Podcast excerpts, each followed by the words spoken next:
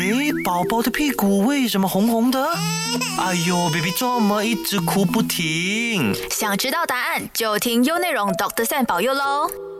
嗨，大家好，我是沈志恒医生 Doctor Sam，欢迎收听今天的优内容 Doctor Sam 保佑。今天我想跟大家谈谈最近很被大家讨论，然后最近这个疫情也蛮严重的这个手足口症。这个到底什么是手足口症呢？手足口症其实是由呃最普遍的这两个病毒所引起的，它是由病毒感染而引起的。最普遍的两个病毒，我们称之为 enterovirus，或者是另外一种叫 c o s a k i virus。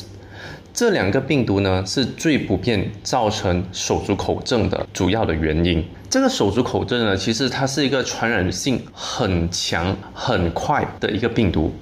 通常呢，这个病毒呢，最普遍是感染呃小于五岁的孩童，但是其实任何人都可以受到感染的，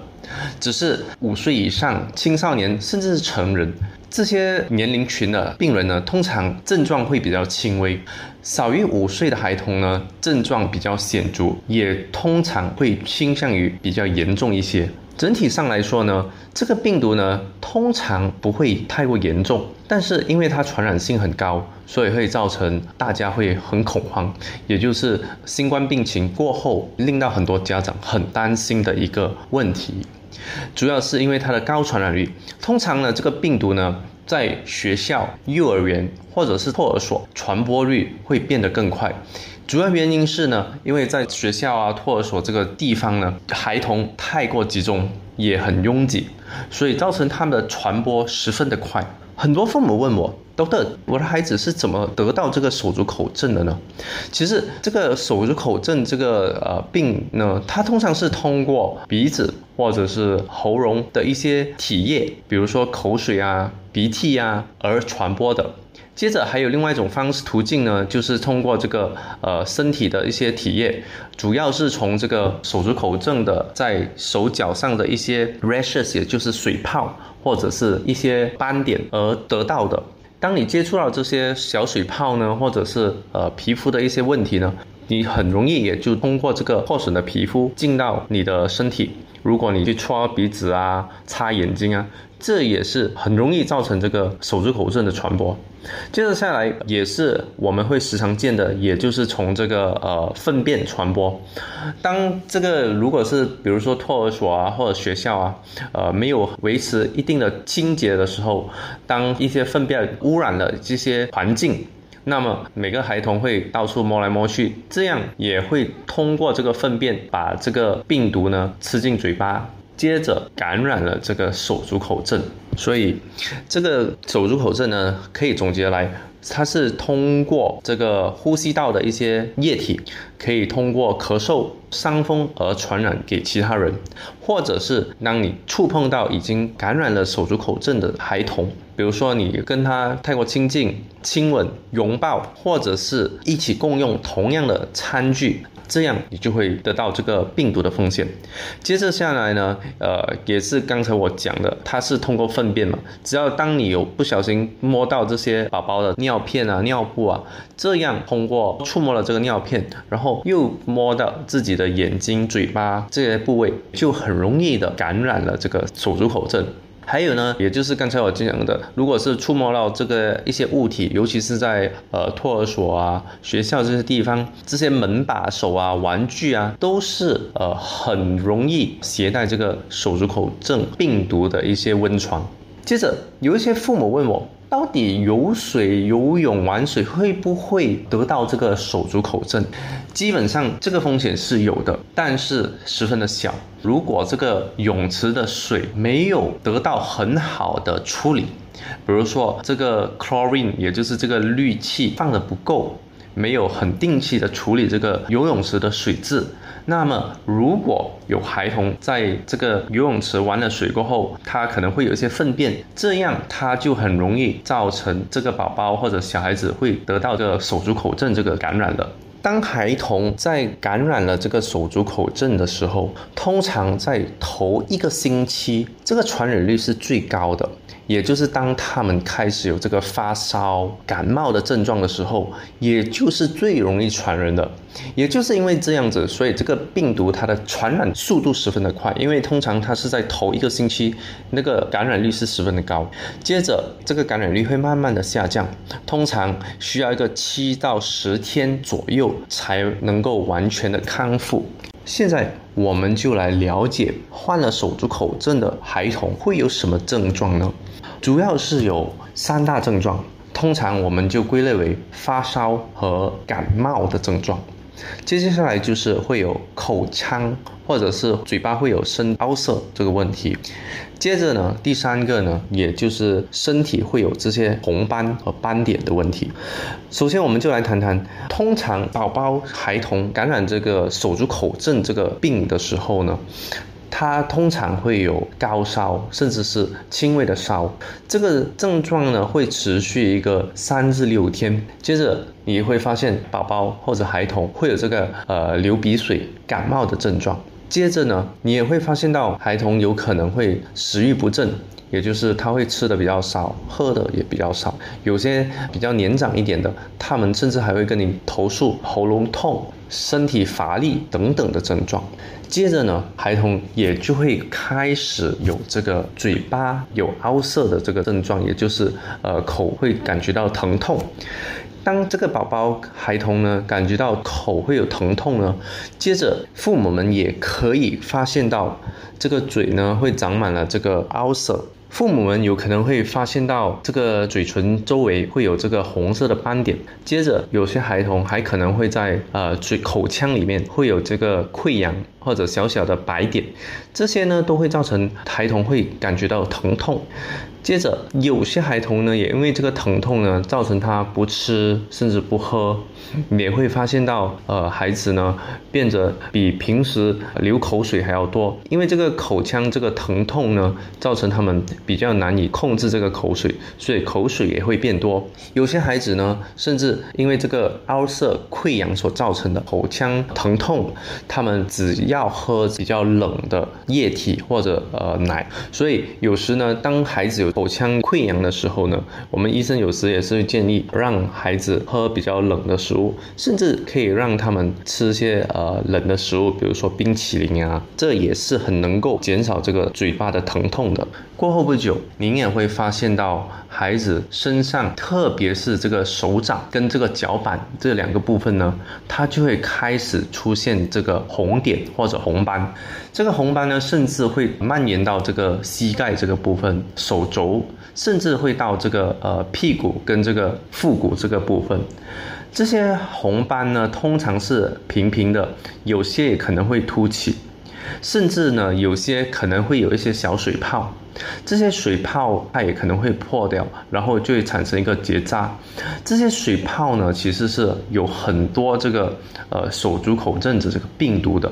当你接触到它，甚至是呃摸到了自己的口腔啊、嘴巴、眼睛啊，你也就很容易的感染手足口症这个病。好，那么我们儿科医生是怎么诊断这个手足口症的这个病症的呢？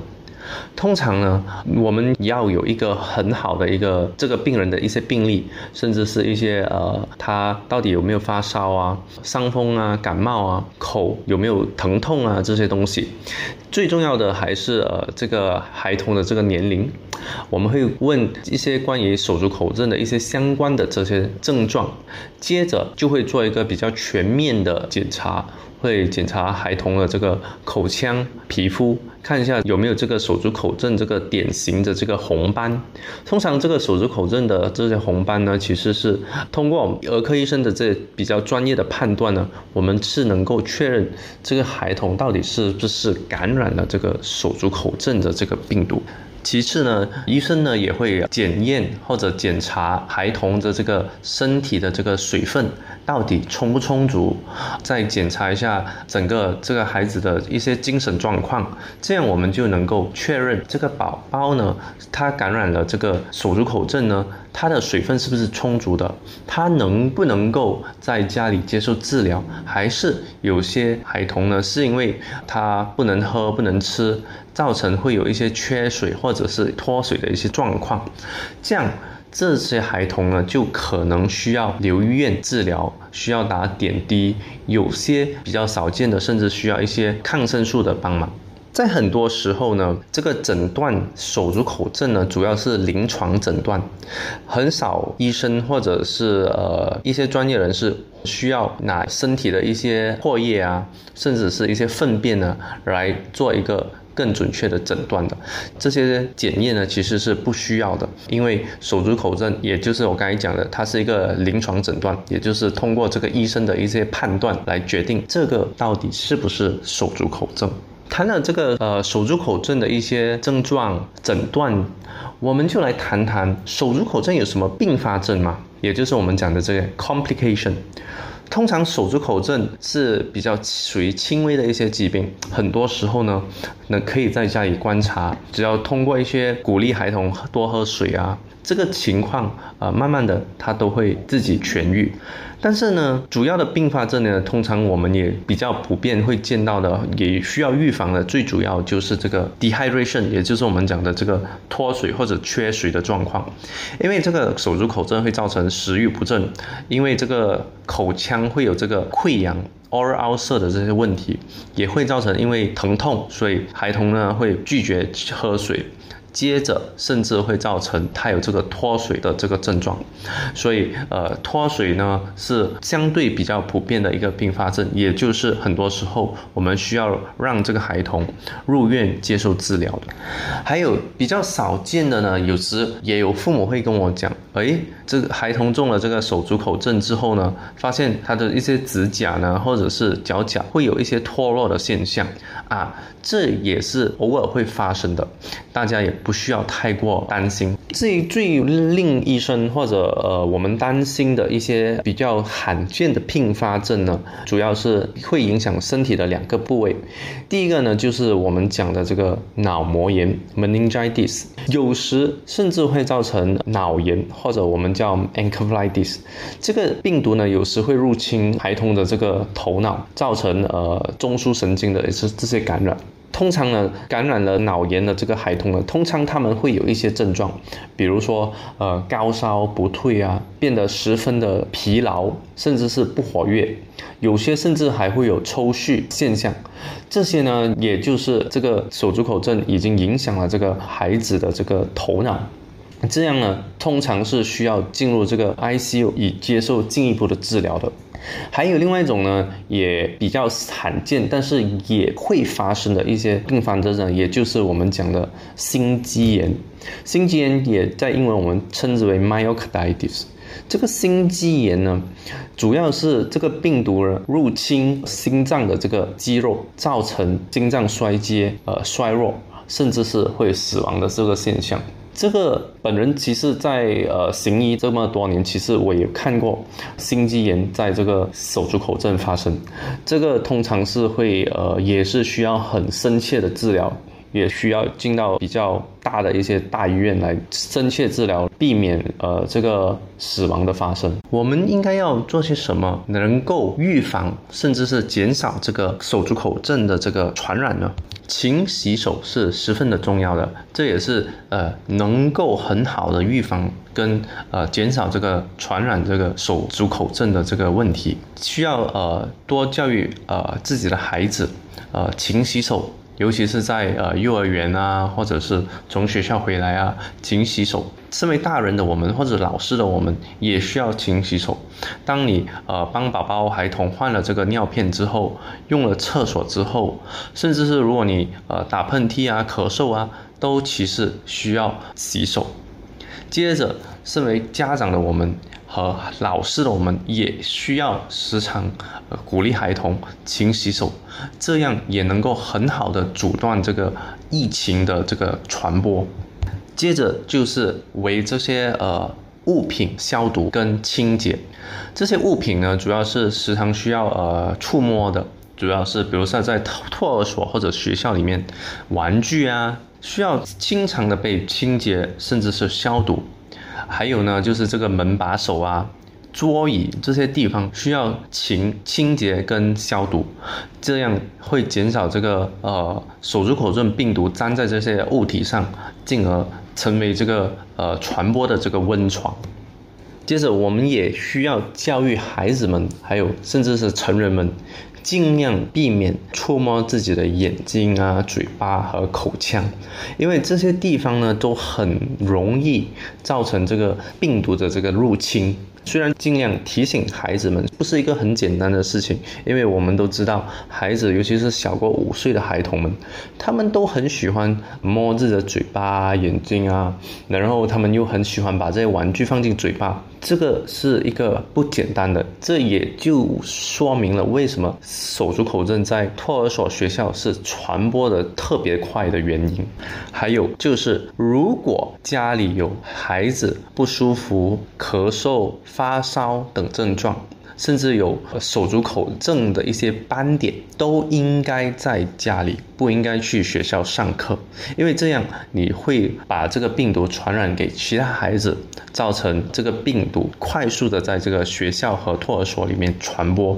在谈了这些我们呃可以阻断这个病毒传播的这些呃方式，那么呃有父母问我。Doctor，这个手足口症 （hand foot mouth disease） 有没有疫苗的？好，这个其实是没有疫苗的，而且呃，这些疫苗的研发呢还在临床测试的阶段，所以暂时这个手足口症是没有疫苗的。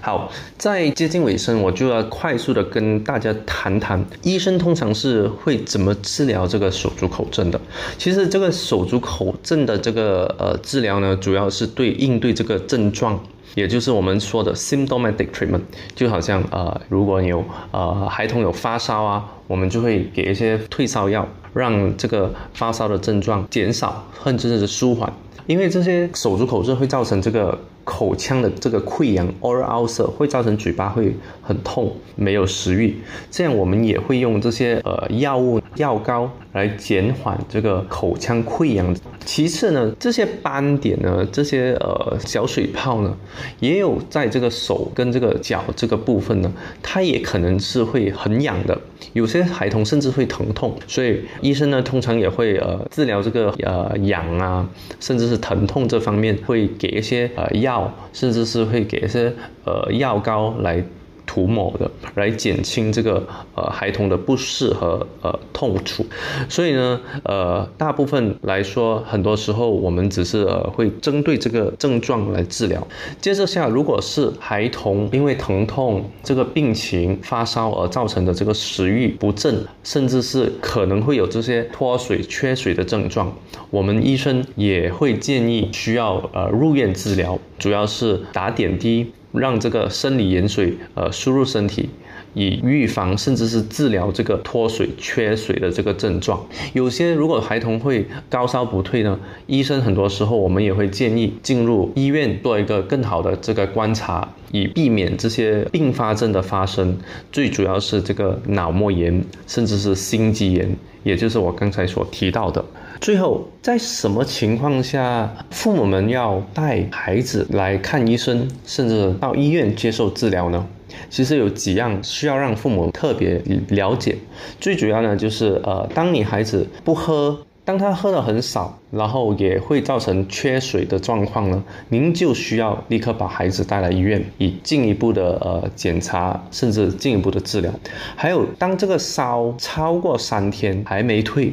也需要到附近的医院和儿科医生检查。因为有时候我们因为这个发烧超过三天，我们会比较关心到底这个孩子会不会有这个手足口症的这个并发症，特别是脑炎跟心肌炎。如果您的孩子会感觉他的症状很严重，他很疲劳啊，这些通常也是需要去到呃医院接受检查的。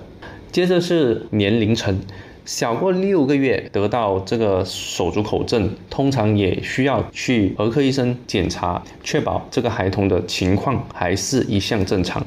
还有，如果您发现你的孩子身上的这些斑点超过十天还没有减退的这个迹象，也需要让医生检查一下，因为我有时我们也要看一下会不会呃在这个斑点水小水泡呢会不会得到了这个细菌的感染，这样有些我们也是会呃需要给一些抗生素更好的治疗。好，到最后我就想做一个呃小小的总结，如果呃家里有孩童呃不幸感染了这个手足口症，呃父母们不要太过惊慌，最重要是确保孩子可以喝。喝足够的这些水啊、奶啊，这样呃，只要他们是活跃的，就不需要太担心。这个症状通常会有一个七至十天，也会很快的痊愈。呃，最重要也要呃让孩子就是在家里隔离，呃，以免传到给其他的孩子。好，想知道更多的儿科护理知识，可以到我的面子书。省儿科专科诊所 Doctor Sam Baby and Child Specialist，也别忘了按赞优内容的粉丝专业。想重温精彩内容，到 Shop App 搜寻 Doctor Sam 保佑即可收听 Podcast，也别忘了赖面子书专业省儿科专科诊所优内容，让你过上优质的生活。